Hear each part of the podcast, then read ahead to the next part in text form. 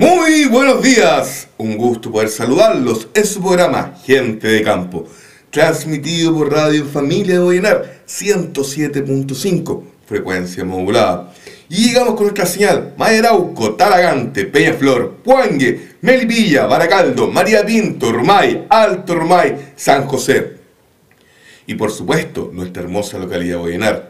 Un tremendo saludo a todos los radioescuchas que están iniciando una nueva jornada, escuchando lo mejor de nuestra selección, de nuestra música chilena. Y también agradeciendo a la señora Di, nuestra radio controladora, por ayudarnos, por gestionarnos la música, los cambios de pista y todo lo demás. Además, tengo que mencionar que el día de ayer tuve una excelente experiencia, ya que pude visitar un nuevo local en Melipilla, Las Brasas de Valdenegro, ubicado en Vicuña Maquena, 1030, Melipilla, y me encontré con la sorpresa, estimado amigo, de cantantes doble, la comida estupenda, nada que decir, 100% recomendable. Bueno, adicionalmente el día de hoy tengo que comentarles que nos acompañará el doctor don Mario Morales Candia, médico veterinario de la Universidad de Concepción, candidato a magíster de sistemas de producción animal de la Universidad Católica de Chile, candidato a magíster de bienestar animal y etología aplicada a la Universidad de la América. A la fecha actualmente se desempeña como profesional del programa de desarrollo local PRODESAL de la comuna de Lampa. Y también podremos conocer una historia real de emprendedores de nuestra provincia de Melipilla, de Don Miguel Mazuela, del local Los Vecinos, frutos secos y confitería. Por último, también nos acompaña nuestros amigos verdes, nuestros amigos carabineros, el sargento David Enrique, sobre la triste realidad que vive Milipilla eh, respecto a la violencia intrafamiliar, ya en nuestra localidad. Pero antes de todo esto, estimados amigos, escuchemos un par de canciones que nos llenan de emoción.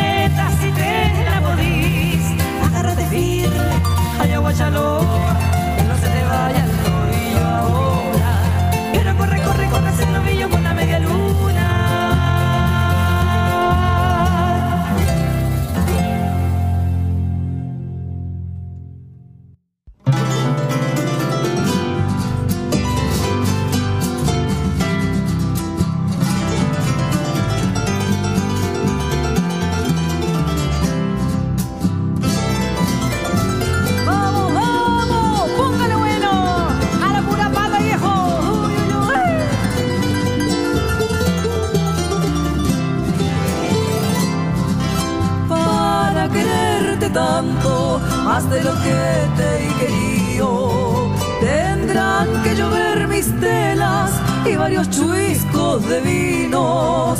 Tendrán que llover mis telas y varios chuiscos de vinos.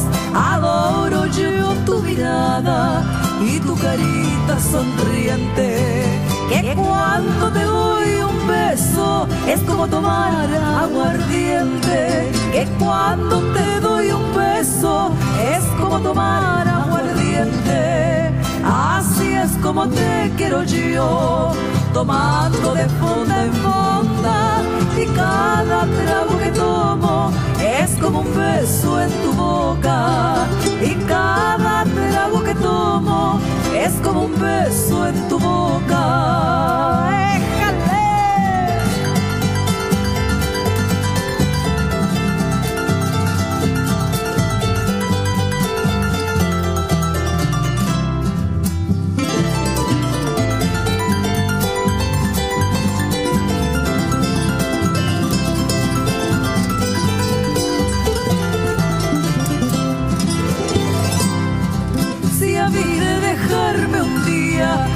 Sea para la vendimia, donde el jugo de la parra haga mi pena alegría, donde el jugo de la parra haga mi pena alegría.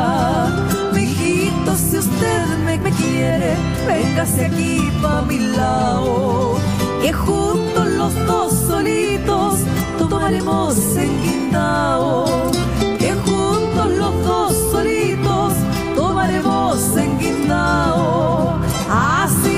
te quiero yo, tomando de fonda en fonda y cada trago que tomo es como un beso en tu boca y cada trago que tomo es como un beso en tu boca, así es como te quiero yo.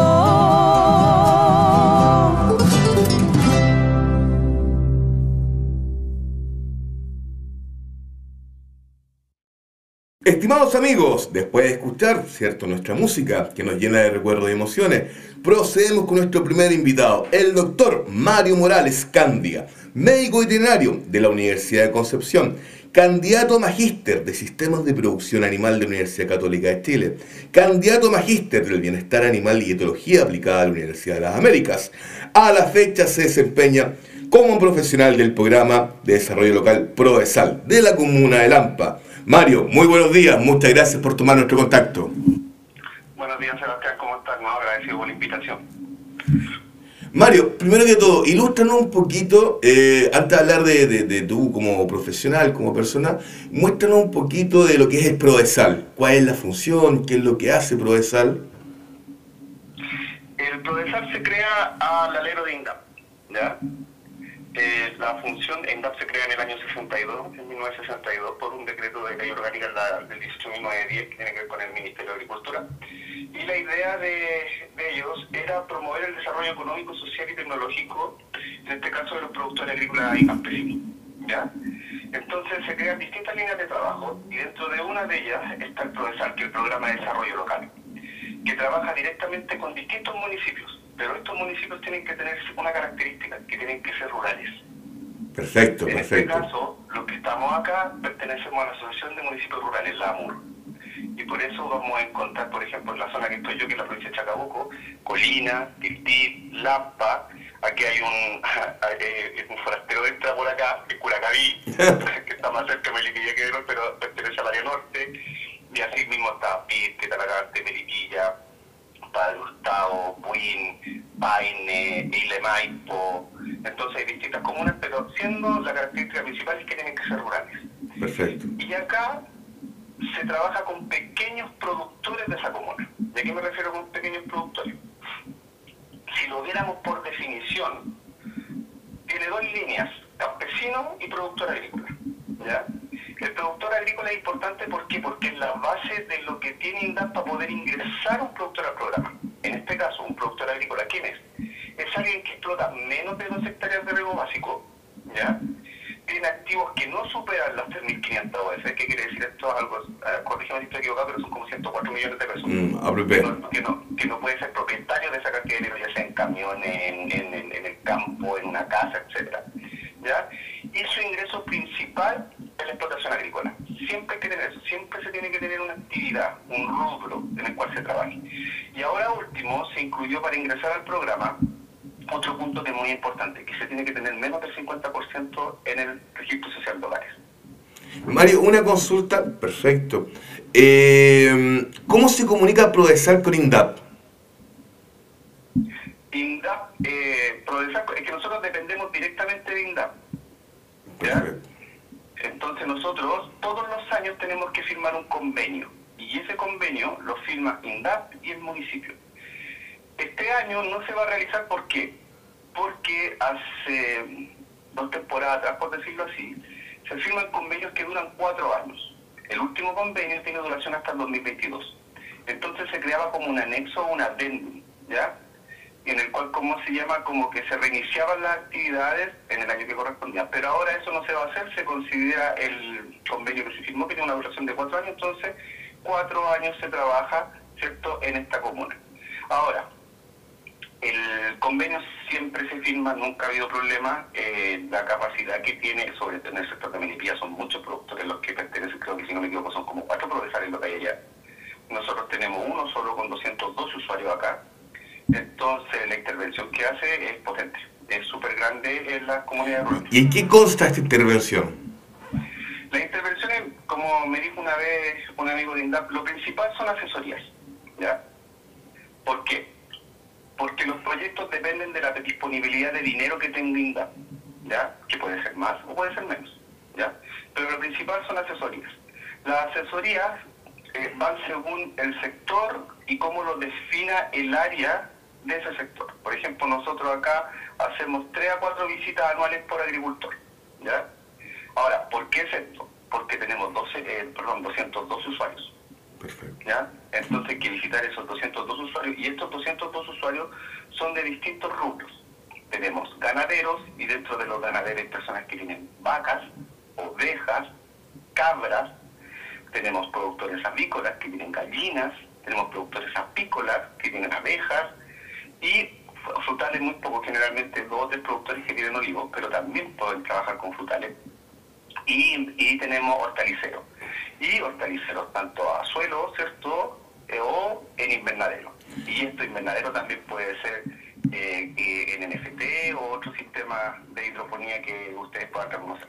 Mario, a ver, nosotros somos una radio local, ¿cierto? Radio La Familia Odinar y este es programa Gente de Campo, transmitido por esta misma radio, 107.5. La gente que nos escucha, que le gustaría acceder a esta asesoría técnica, ¿cómo debe hacerlo? Tiene que acercarse primeramente a las oficinas del Prodesal que tienen que estar en la municipalidad de su respectiva comuna. ¿Ya? Pero antes que eso, de acercarse, tiene que tener una actividad productiva, como dije recién. Por ejemplo, él tiene que ser apicultor, tiene que tener abejitas, tiene que tener gallinas de postura o tener gallinitas, ¿ya? Que le permitan ejercer ese rubro. Porque como dije, una de las eh, funciones o de la misión que tienen o que tenemos es fomentar el desarrollo económico, ¿ya? Entonces la idea es potenciar su actividad productiva. Y ahí entramos a, la otra parte de la pregunta que me hiciste. ¿Y esa relación cómo la podemos hacer? Por medio de financiamiento. Por ejemplo, este año INDAP financia con una cierta cantidad de dinero y eso se reparte en distintos agricultores. Y esto es un millón de pesos por agricultor, que es el aporte que pone INDAP, ¿ya? ¿ya? Y con un aporte del 10% que es del agricultor. Entonces, esta te voy a hablar de lo que postulamos nosotros, por ejemplo. Perfecto. Este año, ¿nosotros qué hicimos? Construimos gallineros, ¿ya? Construimos eh, galpones, construimos corrales para animales. Ahora, lo que se tiene que considerar en esos tres puntos es que la persona, para poder postular una obra fija, tiene que ser propietario. Eso es muy importante. Los arrendatarios pueden postular solamente a obras de construcción móviles. Pero este propietario puede ser propietario con deuda, por ejemplo, si compró por banco. Sí, tú teniendo la escritura, te consideras propietario. Perfecto. Porque tú lo que vas a presentar al momento de hacer el ingreso en INDAP, como lo hablábamos recién, es una fotocopia de carnet por ambos lados, un avalúo fiscal con clasificación de suelo, que ese avalúo te permite saber cuántas hectáreas de riego básico tú tienes, ¿te acuerdas que hablábamos de dos hectáreas de riego básico Ujú. máximo?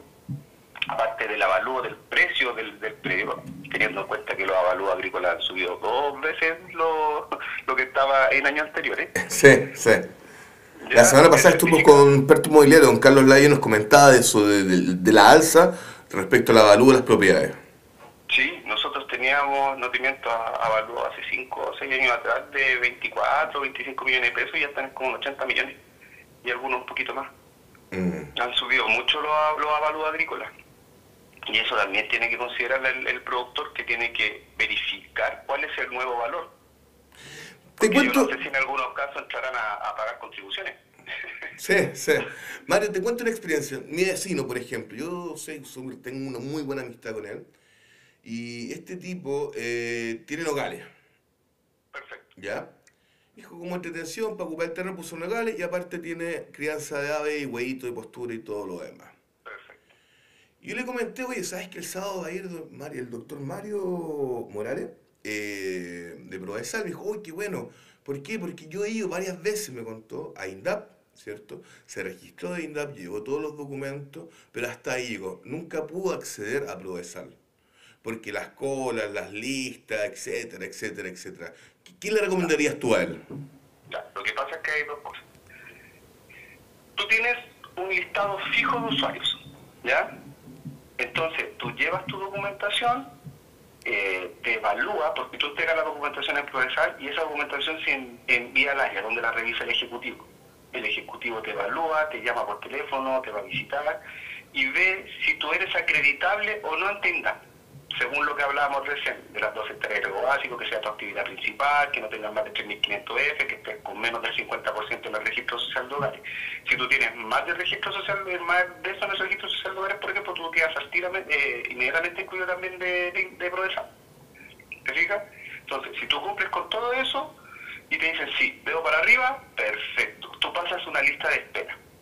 Entonces, a medida que vayan egresando o se vayan retirando productores, ¿ya? Va corriendo esta lista de espera. Entonces ahí van ingresando nuevos productores al programa. ¿Y qué tan grande es esta lista de espera?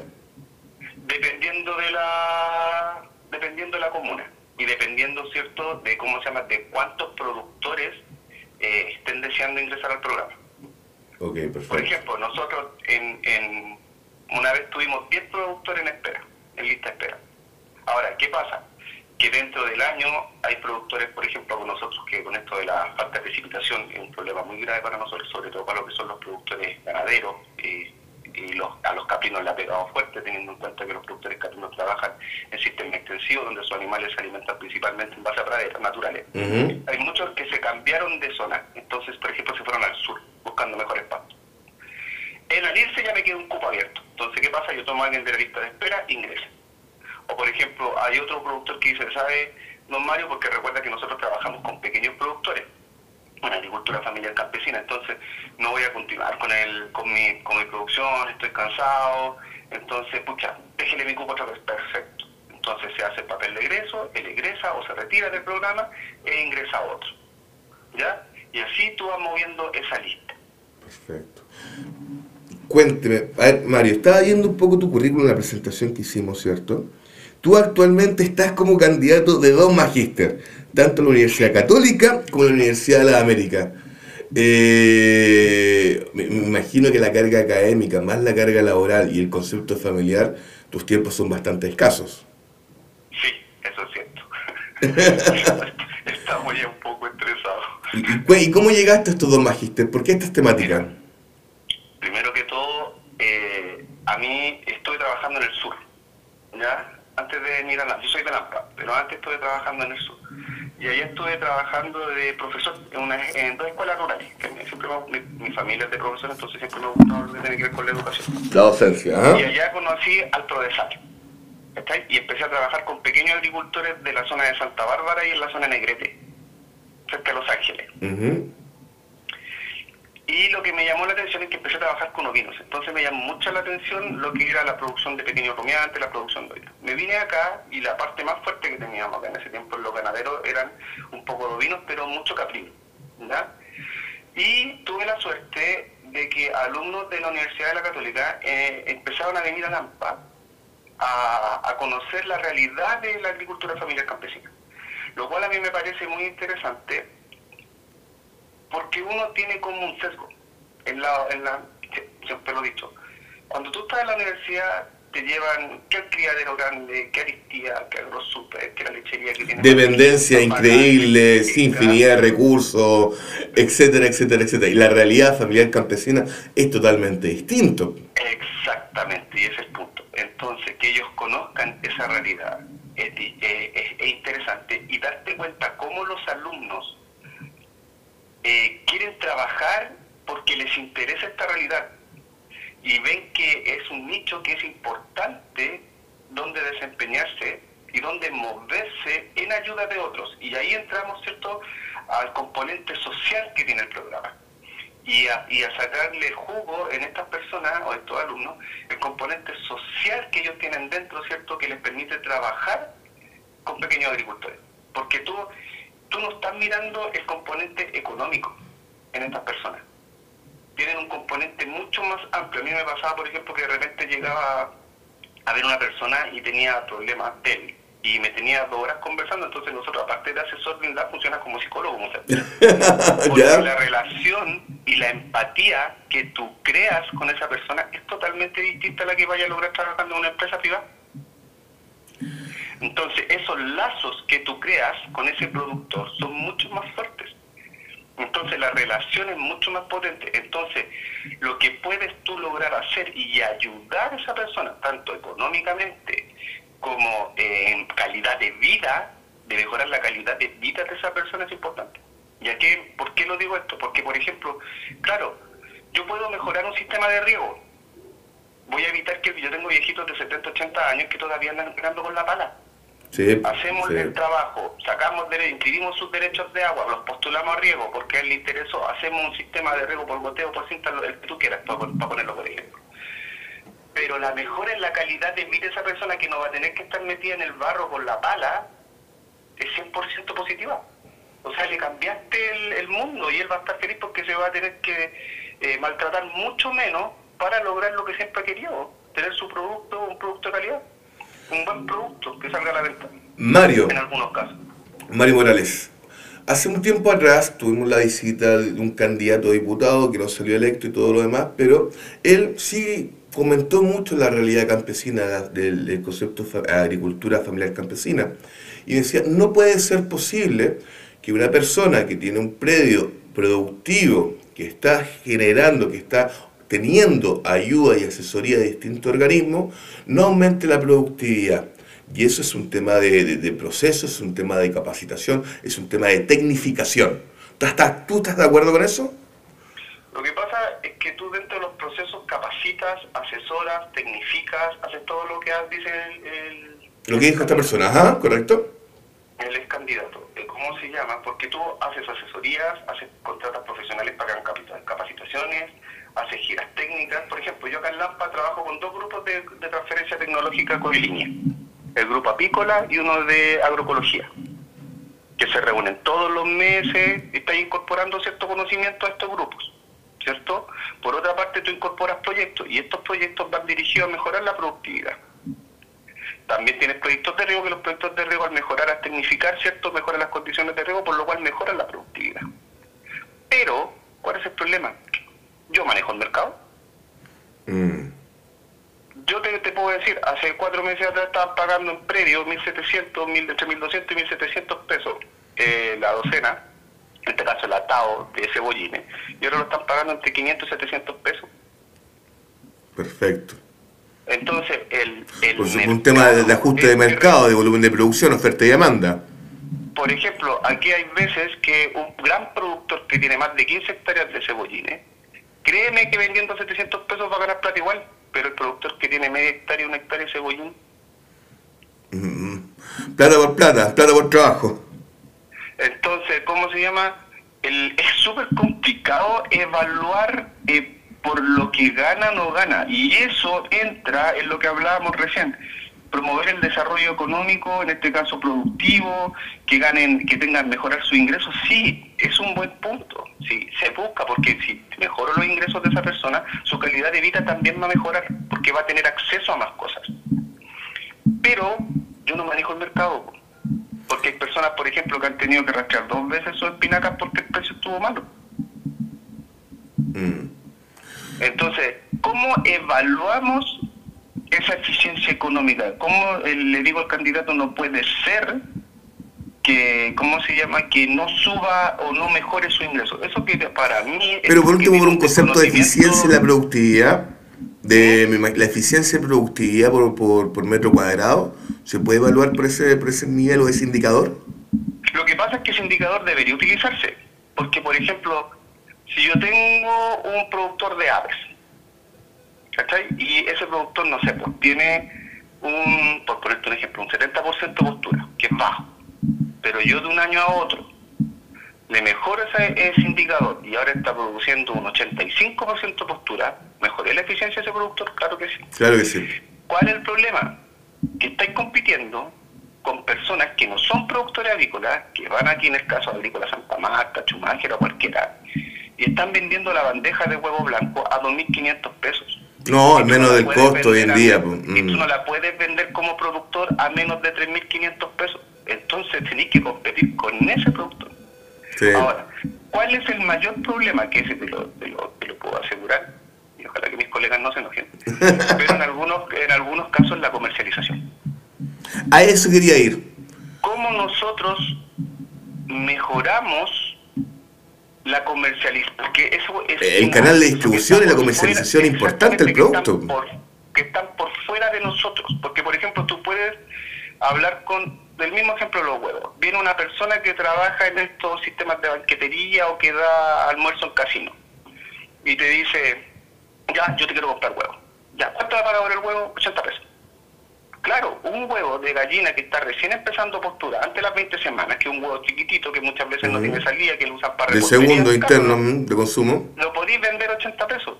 Pero si tenía un huevo de primero, un huevo, no podéis vender. Ese huevo tenéis que venderlo a más de 130, 150 pesos. Entonces, también, como el mercado también el que te pone muchas veces trabas para ver qué precios vas a obtener. Ahora, si a mí me dicen que yo vendo mi bandeja a 3.500 pero llega un viejito y me dice, ¿sabe que yo le compro, eh, no sé, por toda la producción?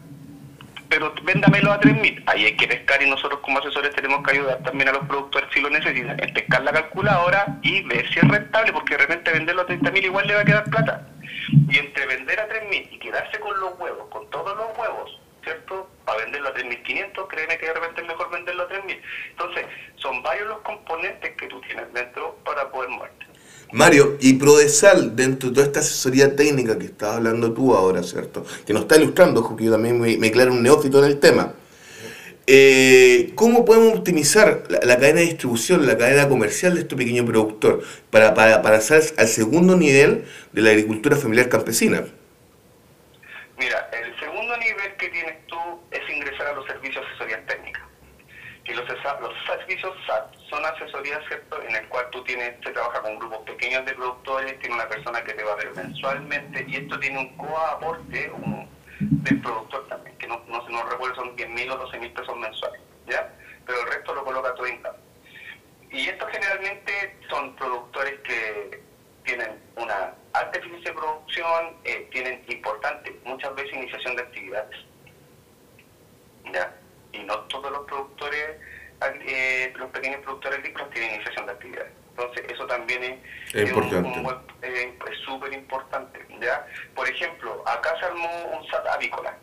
Y el SAT avícola, la condición era, además de eso, era que todos los productores tenían que tener arriba de mil aves. Ya, pero estamos hablando de un productor ya mediano ahí.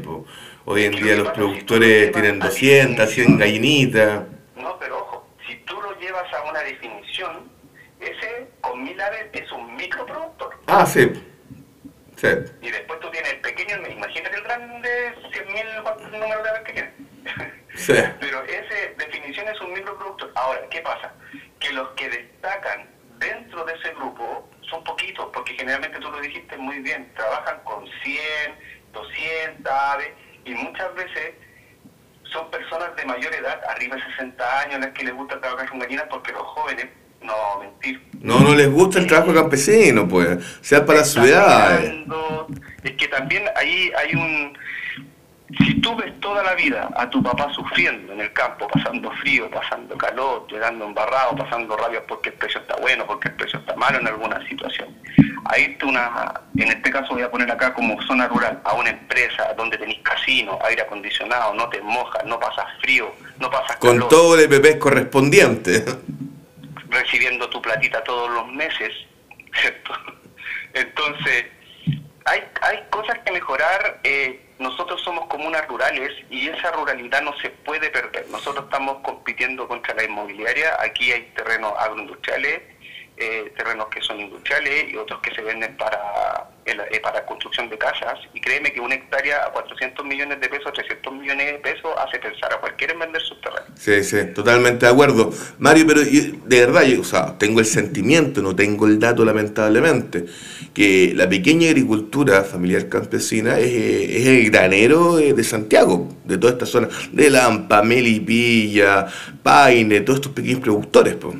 Nosotros, por ejemplo, la comuna de Lampa abastece entre el 60 y el 70% de las hortalizas, según el dato que tiene la oficina agrícola, eh, de los valledos, por ejemplo, de las hortalizas que se consumen en la región metropolitana.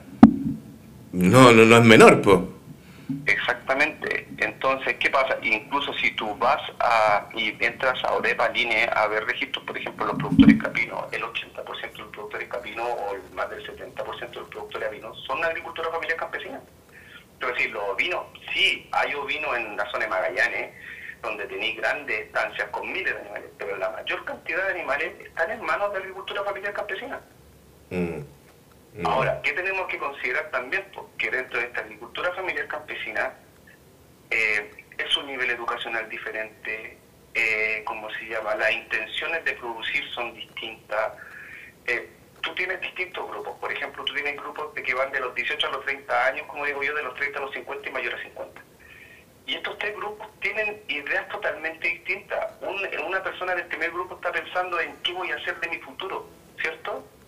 eh, ¿de qué lado va la micro, por decirlo vulgarmente?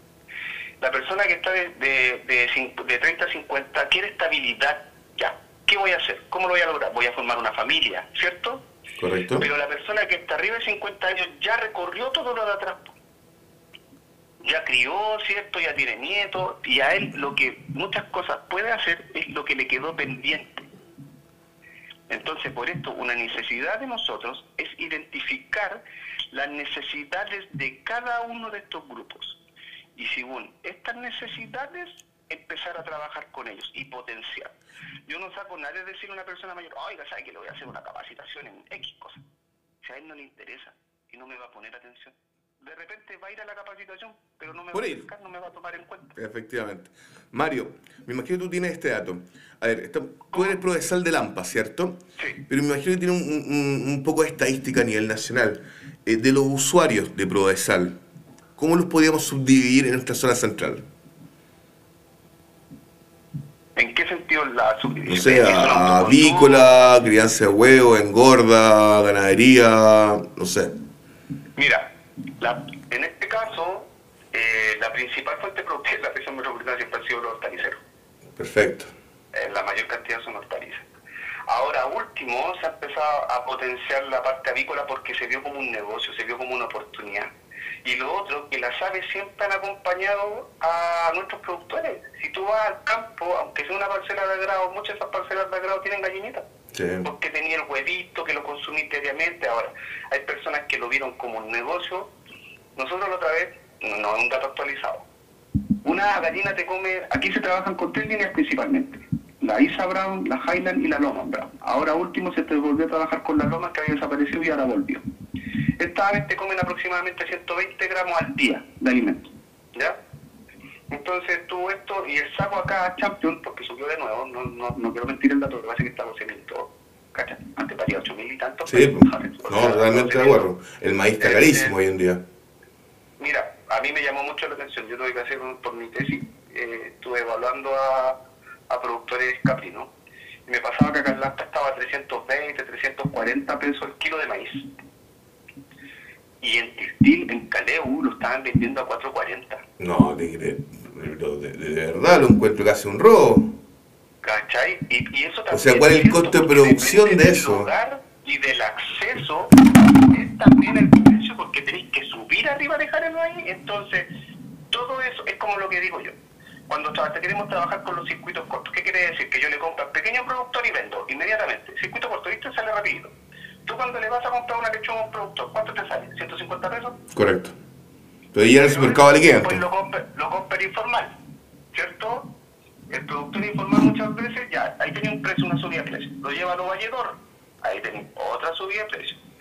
Ese de los valledor le vende al feriante. Otra alza más. Otro precio. Y de ahí recién le llega el productor. Tuviste cuatro subidas de precio antes de comprarte lechuga. Entonces la lechuga de predio salió 150 pesos a veces y te llegó a 1000 pesos a la feria. ¿Cómo acortamos ese circuito? Porque siempre se dice que el intermediario es el que realmente tiene utilidad y no tiene riesgo. Lo que pasa es que en la Universidad de Chile la otra vez estuvo trabajando y estuvo trabajando con feriantes para que conociera a pequeños productores, ¿cierto? Y ellos lo abastecieran. De forma directa, heredándolo a York. de- Exacta. No, eh, en este caso al- eran específicamente a productores de feria, a los feriantes, que en vez de comprar a los valledores, le fueran a comprar directamente a los productores. Mm, Entonces con eso también eh, disminuían sus costos. perfecto. Ahora, al feriante, ¿para qué vamos? ¿Le gusta ir a los valledores? Sí, es de toda una mística. El desayuno y todo lo demás. También un riesgo a la salida de los camiones. Sí, pues, y dentro de eso, por ejemplo, INDAP que empezó a incorporar para hacer, para en, que, ah, en este caso trabaja con un grupo de productores en los mercados campesinos, que se instalan en, en distintas comunas, que son productores de esa misma comuna donde ellos, en el caso de Lampa, se instalan, por ejemplo, en, en el sector de Valle Grande los sábados y los domingos. ¿Y cuál es el impacto del mercado campesino? El mercado campesino es que los productores pueden hacer ese circuito corto. Lo que producen lo pueden vender directamente a las personas. ¿Pero cuál es el impacto? ah, No, o sea, estamos claros de la idea, del concepto del mercado campesino, pero ¿cuántos son los volúmenes de venta? No, y mejoráis su ingreso. Tienes que pensar que desde, a ver, eh, pensemos como en un feriante en general. Él no va a trabajar de martes a de martes a domingo si le fuera mal. Entonces, si lo llevo eso a los mercados campesinos, una persona no va a ir sábado y domingo si ve que el negocio no es bueno. Mm. Mario, Tampoco va a trabajar en una empresa, por ejemplo, donde te paguen mal sabiendo que tienes la oportunidad de trabajar en otra empresa donde te pagan mejor. por supuesto. Entonces, desde ese punto de vista, el impacto es positivo. ¿Por qué? Porque la gente primero se organizó, que es súper importante. La gente en Santiago es diferente a la gente en provincia. Son mucho más individualistas que la gente en provincia. La gente en provincia por cultura trabaja más en forma cooperativa y asociativa. En Santiago cuesta mucho asociar la gente. Hay grupos que se asocian, sí, pero de que cuesta, cuesta. Doctor Mario Morales. Muchos líderes. Y que también eso es interesante para poder trabajar Sí. con ellos. Doctor Mario Morales, dos consultas. Uno, ¿cómo aborda las pequeñas cooperativas? Y la segunda consulta, ojo, yo sé que una consulta compleja en este periodo de tiempo. ¿Cómo afectaría un potencial cargo o cambio de gobierno, ¿cierto? Aquí estamos a puertas presidenciales, la gestión del Proesal. ¿Hay un cambio o no hay un cambio? ¿O sigue todo exactamente igual? ¿Cómo cree usted? Ya, en lo que eh, se han hecho hartos trabajos, uno de los lineamientos que tiene el ministerio es trabajar asociativamente con la gente. ¿Ya? ¿Cuál es el mayor problema? Que tú tomas un grupo de gente, eh, tratas de asociarla, tratas de formar una cooperativa, pero ellos no tienen interés en trabajar asociativamente. Entonces, desde la base ya empezaste. Ya, por un tema de, de- me imagino, de- Ajá, perfecto. Entonces, lo primero que trabajar es tratar de identificar cuáles son las personas, ¿cierto?, que les gusta trabajar de esa manera o tienen un perfil que les permite trabajar, que tengan una actividad en común y sobre esa actividad, ¿cierto?, de desarrollar un programa de trabajo y potenciar a esas personas. ¿Ya? Muy bien. Y aquí tú como potencia generalmente, ya, si ustedes se asocian y trabajamos bien, pucha, podemos postular a tales cosas, ¿cierto? Es darle como el, el premio que se merecen por trabajar bien. Es como cuando el niño se saca buenas notas, tú lo premias, ahí están bien. Y creo que el tema de la asociatividad tiene que ir ya a un tema cultural, porque en ningún momento no dentro del proceso, las metodologías de enseñanza, el trabajo en equipo es bien valorado. Toda la gente tiene un, un individualismo propio de, de, velar por lo suyo y no por lo de un grupo. Hay un estudio que lo trae, vino un, un, viejito que es doctor en el extranjero de educación y hablaba sobre eso, de, de, lo, de lo individualista que estamos creando eh, a, a, a, los niños en los mismos colegios. Y eso tú lo ves en la universidad, tú en cualquier centro de estudios entran, vamos a hacer un trabajo en grupo. No, ahora hagámoslo solo. Sí, solo me quedamos bonito. claro, Entonces no hay un como una educación que me permita trabajar de manera asociativa. Nosotros estamos, eh, eh, cada vez la sociedad está mucho más competitiva. Doctor, pero no se desvíe, contésteme la segunda pregunta. ¿Qué pasa con el cambio de gobierno? No, nada. ¿Nada? Yo he pasado, yo he pasado ya cuatro, a ver, Bachelet. Bachelet 1, Bachelet 2, Piñera 1, Piñera 2. Bachelet 2, y créeme que el Prodesal sigue funcionando igual. Perfecto. Con sus pros y sus contras, que los va a tener siempre, pero el Prodesal siempre va a seguir funcionando igual. Doctor Mario Morales, eh, quiero agradecerte personalmente tu, tiempo y tu disponibilidad, este contacto tan temprano. ¿ah? Bueno, además informar ¿ah? que todo este programa se graba y posterior se sube a Spotify y nos pueden buscar como gente de campo 107.5. Doctor, una vez más, muchas gracias por tu tiempo y bienvenido. Cuando usted quiera, las puertas de la radio son para usted. A ti, Sebastián, por la invitación. Saludos a todos tus oyentes y que tengan un excelente fin de semana. Chao, chao, que esté muy bien. Listo, cuídate, que estés bien. Chao, chao.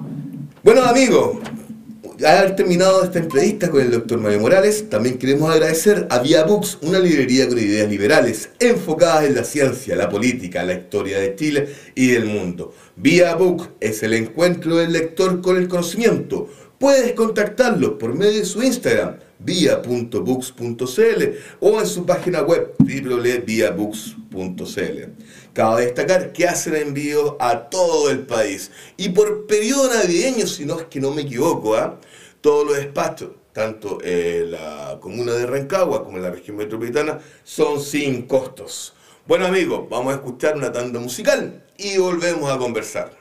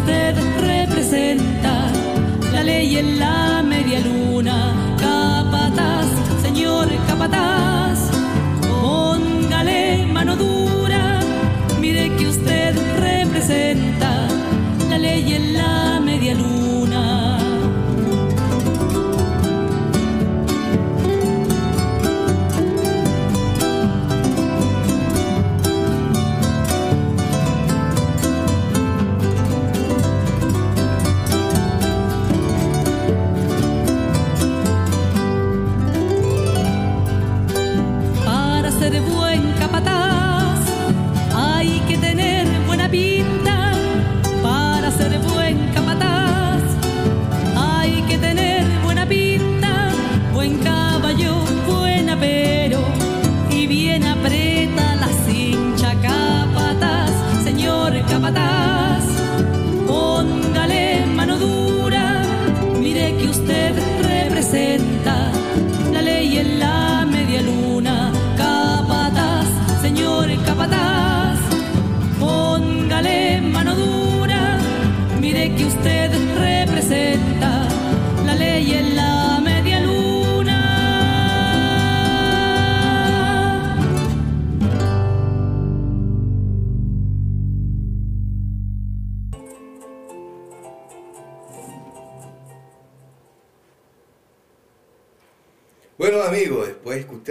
Nuestra música.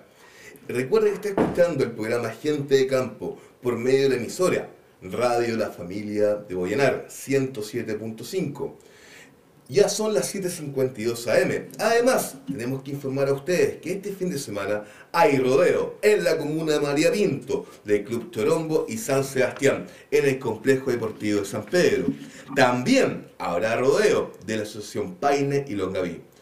Y por último, adelantamos que este 25 y 26 de diciembre, junto al viejito Pascuero, ¿ah?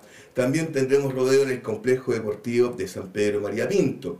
Y agradecemos directamente a don Gonzalo Zúñiga por mantenernos informados ¿ah? de todas las próximas fechas de rodeo. Ya, seguimos escuchando una tanda más de nuestra música para seguir conversando, amigos. ¿ah?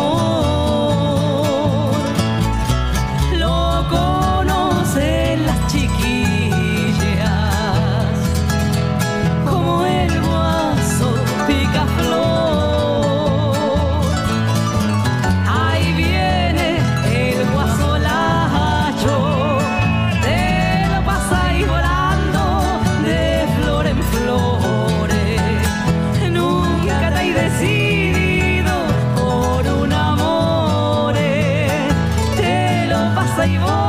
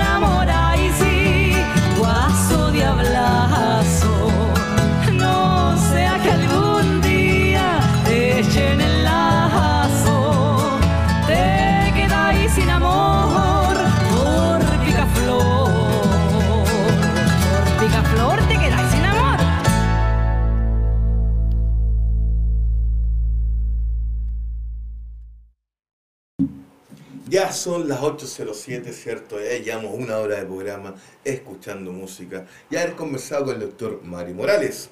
Recuerde siempre, si usted requiere una solución del ego, no dude en contactar a los expertos Comercial Aragua, ubicados en Conde de Manso 802, Melipilla. Aragua, cuida el agua.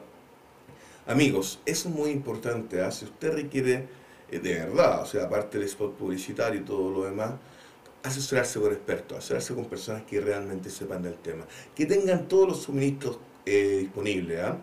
Bueno, seguimos escuchando una canción más antes de seguir con nuestro siguiente invitado.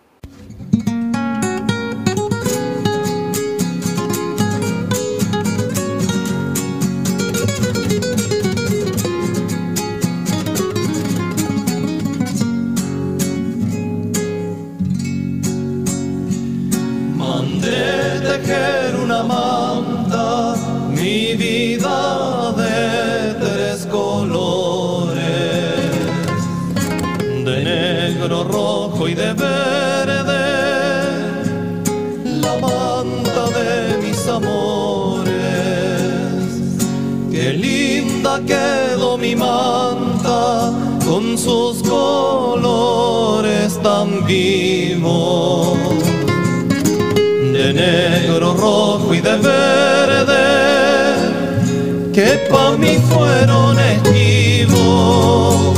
El verde fue por tus ojos, verdes como los sausales, que me clavaron el pecho como dos verdes puñales.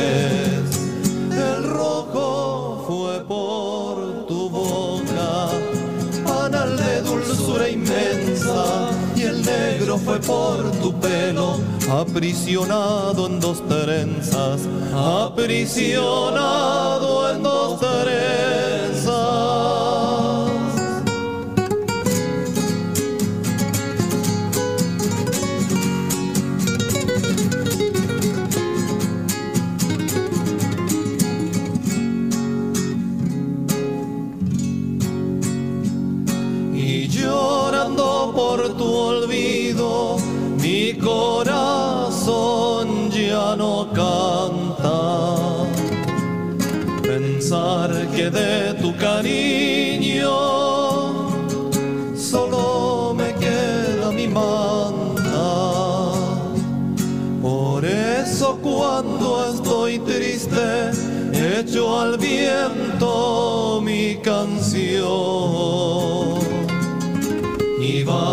Mi manta, apretada al corazón. El verde fue por tus ojos, verdes como los sausales, que me clavaron el pecho como dos verdes puñales.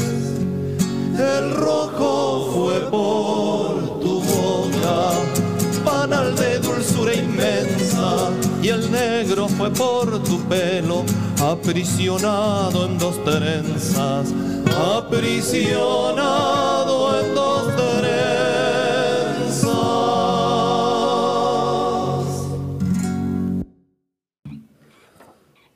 Amigos, ya estamos terminando, ¿cierto? Nos queda solamente 20 minutos de programa. ¿ya? Pero antes de terminar, vamos a conversar una vez más con nuestros amigos carabineros, ¿ah? Representado en este minuto con el sargento David Hernández, sobre la realidad preocupante que existe en nuestra localidad respecto a BIF, violencia intrafamiliar. Buenos días, mi sargento, ¿cómo está usted? Hola, bien, ¿cómo estás tú? Muy bien, muy bien, pues David. Cuéntanos un poquito, ¿cómo se categoriza este, este delito? ¿Es un delito, no es un delito, es una falta? ¿Qué comprende la violencia intrafamiliar? Eh, es bien amplio lo, lo que es violencia intrafamiliar, ¿ya? Eh, dentro de lo cual la, la ley 20.066, eh, que fue aprobada en el 2005, es la ley que tiene, tiene todo lo que ver con violencia intrafamiliar. ¿Ya?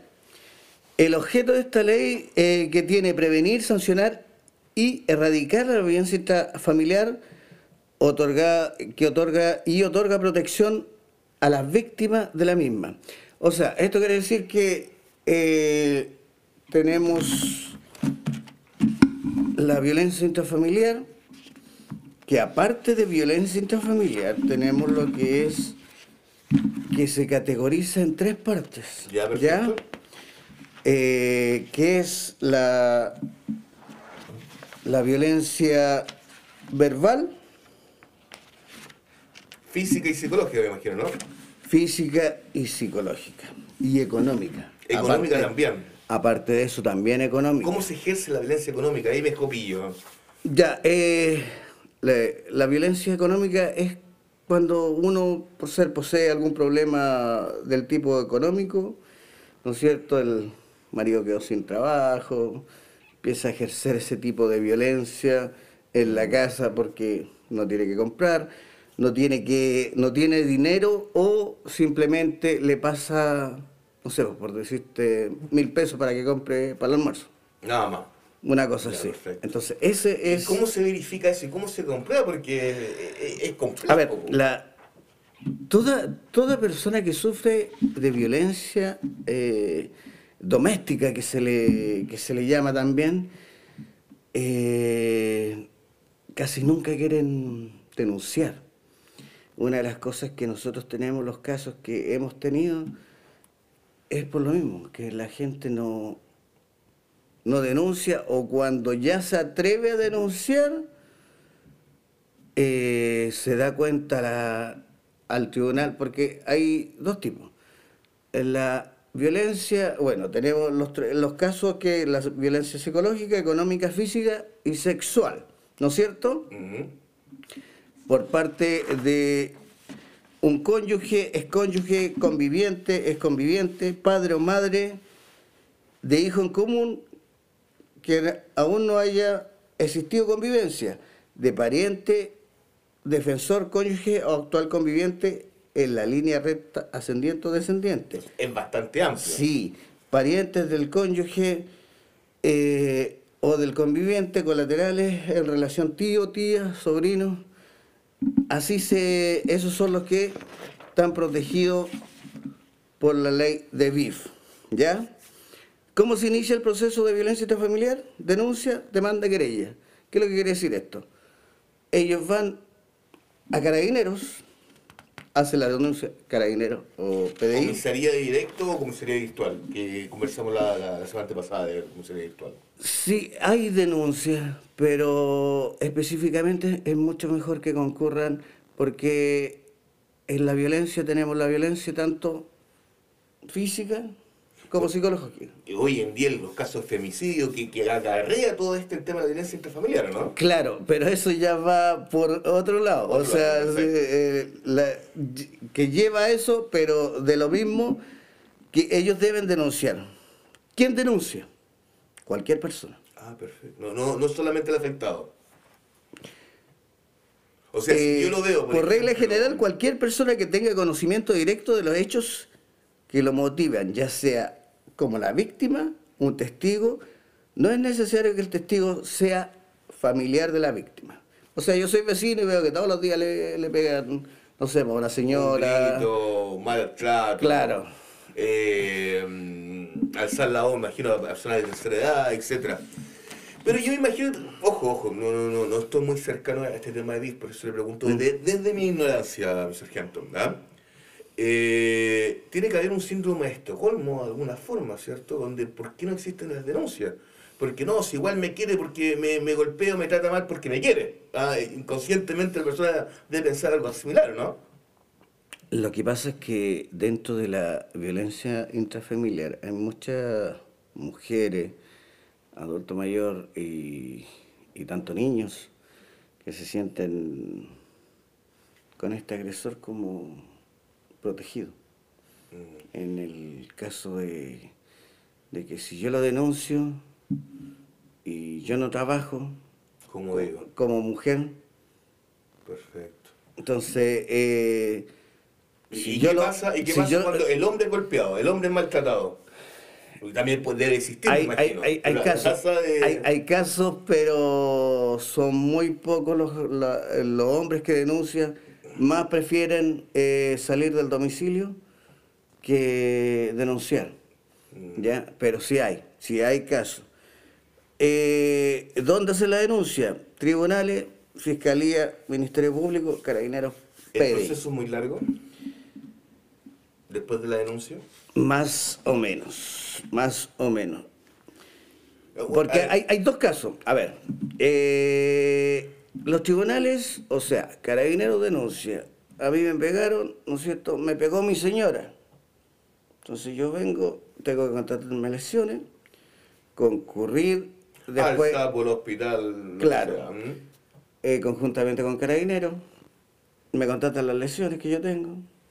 Según el- la gravedad o el diagnóstico del médico, es con que donde yo, si yo solamente tengo daño psicológico, ¿no es cierto? Doy un da cuenta a Tribunal de la Familia. Que es una constancia, me imagino. Eh, no, es una denuncia. Perfecto. Pero esa denuncia va que solamente hubo gritos, malos tratos y nada más de golpes. Y a los tribunales penales cuando yo tengo lesiones. Ahora, dentro de eso mismo, la gente para denunciar tiene que llamar a dos teléfonos. Dígalo, por favor, al micrófono. A dos teléfonos. El 149, que es de familia, y el de la Fiscalía, que es el 1455, que es, es el teléfono que acoge todo lo que es eh, violencia intrafamiliar. Que en caso, en caso de, ¿cómo se llama? En caso de que yo tenga que el 133 esté ocupado, que la persona, Entonces sería el 134, el 149, 149 y el que es, es el fono de familia. Ya. y el 1455 que es de la Fiscalía o Tribunal de la Familia. ¿Ya? Mi sargento, tengo mi duda. A ver, eh, un tema de proximidad, de cercanía, ¿cierto? En nuestras localidades. Acá no hay cuarteles de PDI. No. Acá existen carabineros. La gente acude a carabineros. Me imagino que dentro de la malla profesional o el desarrollo profesional que tiene un carabinero, están cómo tratar este tipo de casos. Sí, sí. eh, Tiene un tema de contención psicológica, me imagino, de, de brindar una cierta protección al afectado. eh, sí, eh, Carabinero está, está preparado para este tipo de casos. Hay, hay una sala de violencia intrafamiliar que está en la 24 Comisaría Melipilla, en la cual eh, se adoptan todos estos tipos de procedimientos. Eh, entonces, ahí, ahora, si es dentro de la localidad, Boyenar, Mayerauco, María Pinto, son los carabineros de la zona que le brindamos todo el apoyo que existe en caso de cualquier cosa, ¿ya? Ahora sí, cosas más extremas, hay una comisaría de familia que viene directamente, que la manda el tribunal, que viene a ver todo tipo de otros procedimientos de ya de más gravedad como violación y ese tipo de cosas. ya, pero son otras palabras ya, Claro. Pero sí, eh, en caso de que el tribunal o la fiscalía o el juez de garantía lo eh, determine así, tienen que venir ellos igual, especialistas en, en violencia intrafamiliar. Peritaje, me imagino, y todo lo demás. Claro, tomarle declaraciones, eh, verificar por qué pasó esto y... Mi sargento, a ver, usted me dice ya, perfecto, veo un- una escena de violencia intrafamiliar, sea o no sea la persona directamente involucrada, puedo hacer una denuncia, ¿cierto? De ahí me imagino a mi tema de contratación de lesiones, el hospital del SAMU según corresponde, o el SAPO, ¿cierto? Ahí pasa a, a un tema judicial, ¿ya? Sí. Y la resultante de ese tema judicial, lo más probable es que sea un- una orden de alejamiento. Claro, hay ¿Quién medidas... controla eso? ¿Cómo me- se controla eso? Eh, hay medidas cautelares. ¿Ya? Eh, ¿En qué sentido? Que del momento de que es agredida una mujer, ¿no es cierto?, y se le contratan las lesiones, y las lesiones según la, eh, de gravedad, según el estado de gravedad o el diagnóstico, el tribunal o la fiscalía solicita medidas cautelares. Sabe que el marido está en, esta, eh, en, en la casa en este momento, eh, en estado de ebriedad o en estado eh, de efectos de la droga. Elevados de conciencia. Claro, entonces lo tenemos que sacar. Y ahí se dicta una medida cautelar. Las medidas cautelares, abandona el domicilio, eh, sacar solamente las especies personales y fuera. Esta persona no se puede acercar dentro de... Y si hay hijos de por medio, el tema de la alimentación de los hijos, de la, de la paternidad responsable, eh, se mantiene igual, aunque la persona haya salido del hogar. Claro, es que eso va después de... eh, porque en estos momentos la fiscalía lo cita, cita a la persona para un día X y ella le dice, ¿sabe que Yo, es la única que entrada que tengo, entonces mi marido tiene que darme dinero para poder alimentar a mi hijo. Entonces él, ahí el Es otro proceso más Claro. O sea, eh, es un proceso largo, dentro de los cuales casi todos estos procesos terminan casi nada. ¿Por qué? Porque la mujer, al ver que el proceso sigue, vuelve igual con el marido. Con el golpeador. No, le creo. Hay, hay mucha, hay, hay, hay muchas, mucha gente, no acá específicamente, pero sí en otros sectores, que al final de repente Es uno, con- una adicción. uno Sabe que le hace mal, pero vuelve. uno concurre a la, a la casa, a, ¿cómo se llama?, a ver la medida cautelar que, que rige durante el día o la medida de protección, y esta persona está con, no, es que sabe que, que Nos arreglamos a la buena, Claro. y que ahí no puede ver el ojo morado y no puede hacer nada. Claro, eh, efectivamente, eh, así que si es que no hay una prohibición, se da cuenta, ahora, si la persona está, porque lo está obligando, porque está el, el, el enamoramiento que se le llama, que cuando que no, que yo nunca más te voy a pegar, que te voy a respetar y todo lo demás, eh, la señora como acepta y concurre al tribunal de la familia o a la fiscalía y deja nula la, la denuncia. Perfecto. Entonces, todo esto al final conlleva a eso. Mi sargento, en nuestra zona, ¿cómo estamos con la estadística respecto al DIF o la violencia intrafamiliar? La estadística, eh, más o menos son como 40 casos, no solamente la- eh, eso involucra casi toda la, el- la, la zona Melipillas, se podría decir. Eh, tenemos 40 casos en qué periodo de tiempo. Si me habla de la última semana, lo encuentro terrible. Si me habla de, del No, no, no, año, igual lo encuentro terrible, pero menos grave, por decirlo de alguna forma. Sí, es que, a ver, de, de esto se podrían tipificar, de estos 40 casos, se podrían tipificar de que, ¿cómo se llama? Son 15 de, de ¿cómo se llama?, de daños psicológicos. Los otros son lecciones entre todo tipo de lesiones. Y tenemos uno que es un femicidio frustrado. Ya no estamos mal. O sea, En comparación a- a la realidad compara-. Claro, a la, a la comparación, y hace poco las noticias que tú sabes lo que pasó. pues, entonces, eh, sí estamos mal en lo que es alimentar y que la mujer tenga esa, que se empodere y sea, no, yo no quiero que me golpeen más, no quiero que golpeen a mi hijo y yo voy y coloco Hago la denuncia. y todo el proceso. Claro. sargento, usted sabe que el tiempo, el tiempo de radio es bastante escaso. Sí. Le voy a dar un par de minutitos para que sí dirija directamente a esas personas que observan o que viven una realidad de violencia intrafamiliar, para que acudan a denunciar, para que el Estado, el gobierno, Chile, tiene que aportar, ¿cierto?, para darle protección a estas personas.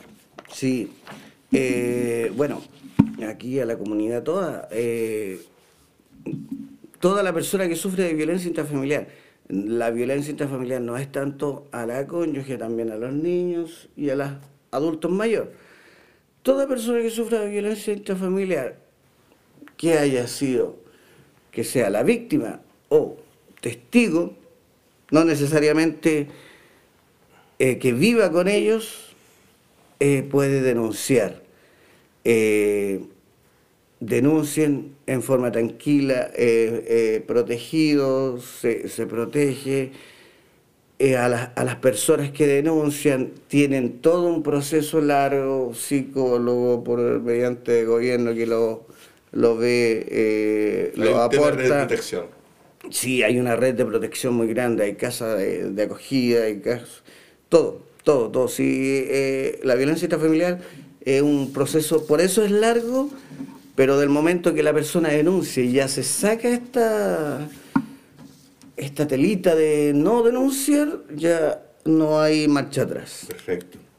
Mi sargento, una vez más quiero agradecerle su tiempo, su disponibilidad de ir a acompañarnos, ilustrarnos, ¿cierto? No solamente un concepto, sino lo que pasa en nuestra localidad.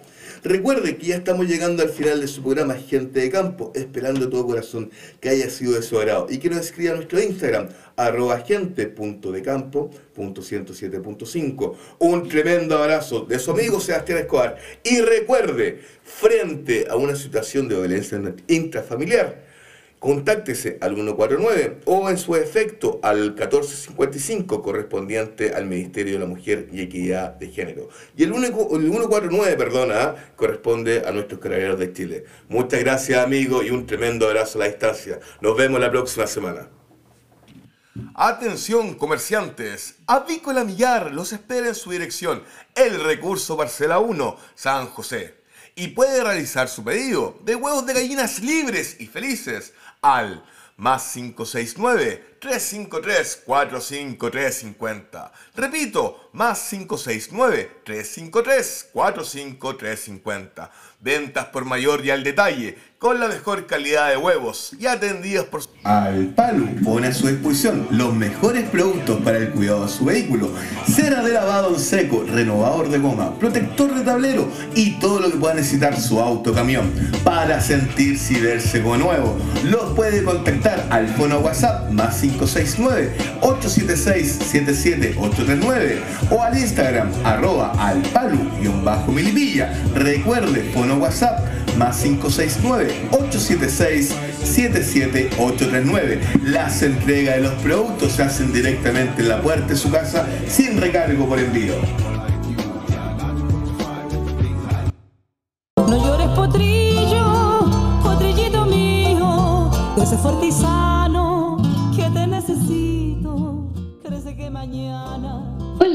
soy María Lina Tejeda, médico veterinario dedicada al área de medicina y reproducción del equino. Si necesitas alguna consulta, me puedes contactar al número de WhatsApp más 5699-249-3746. Repito, más 5699-249-3746. O me puedes contactar por Instagram arroba bet.tejeda.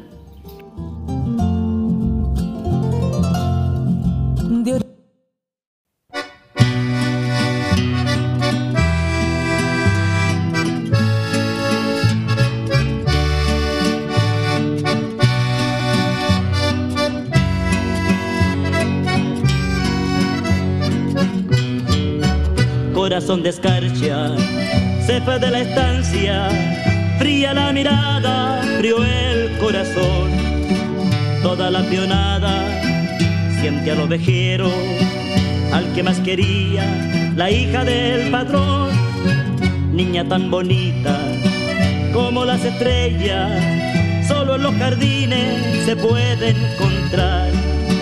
Sus antepasados, los viejos loderos, metieron su cuna, la luna y el mar, solo por mirarla, solo por quererla lo hecho una mañana, furioso el patrón, un pobre ovejero, ¿cómo iba a fijarse en su hija tan linda, un mísero peón? Por el ventisquiero, por tierra del fuego, corazón de escarcha solo se perdió. Buscar el oro que en penosa marcha oro a manos llenas, escarcha encontró.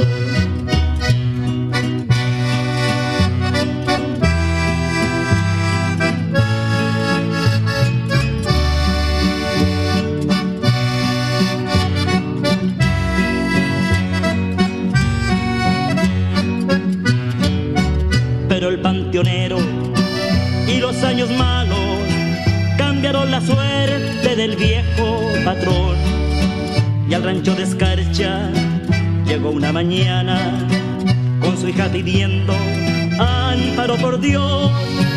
Y en aquel ranchito del pobre ovejero, donde tanto tiempo penaba el dolor, al fuego de un beso se unieron dos almas y bajo la nieve cantan al amor, solo por mirarla, solo por quererla. Lo hecho una mañana, furioso el patrón, un pobre vejero, cómo iba a fijarse. En su hija tan linda, un mísero peón, por el ventisquiero, por tierra del fuego, corazón de escarcha solo se perdió. Fue a buscar el oro que en penosa marcha, oro a manos llenas de cae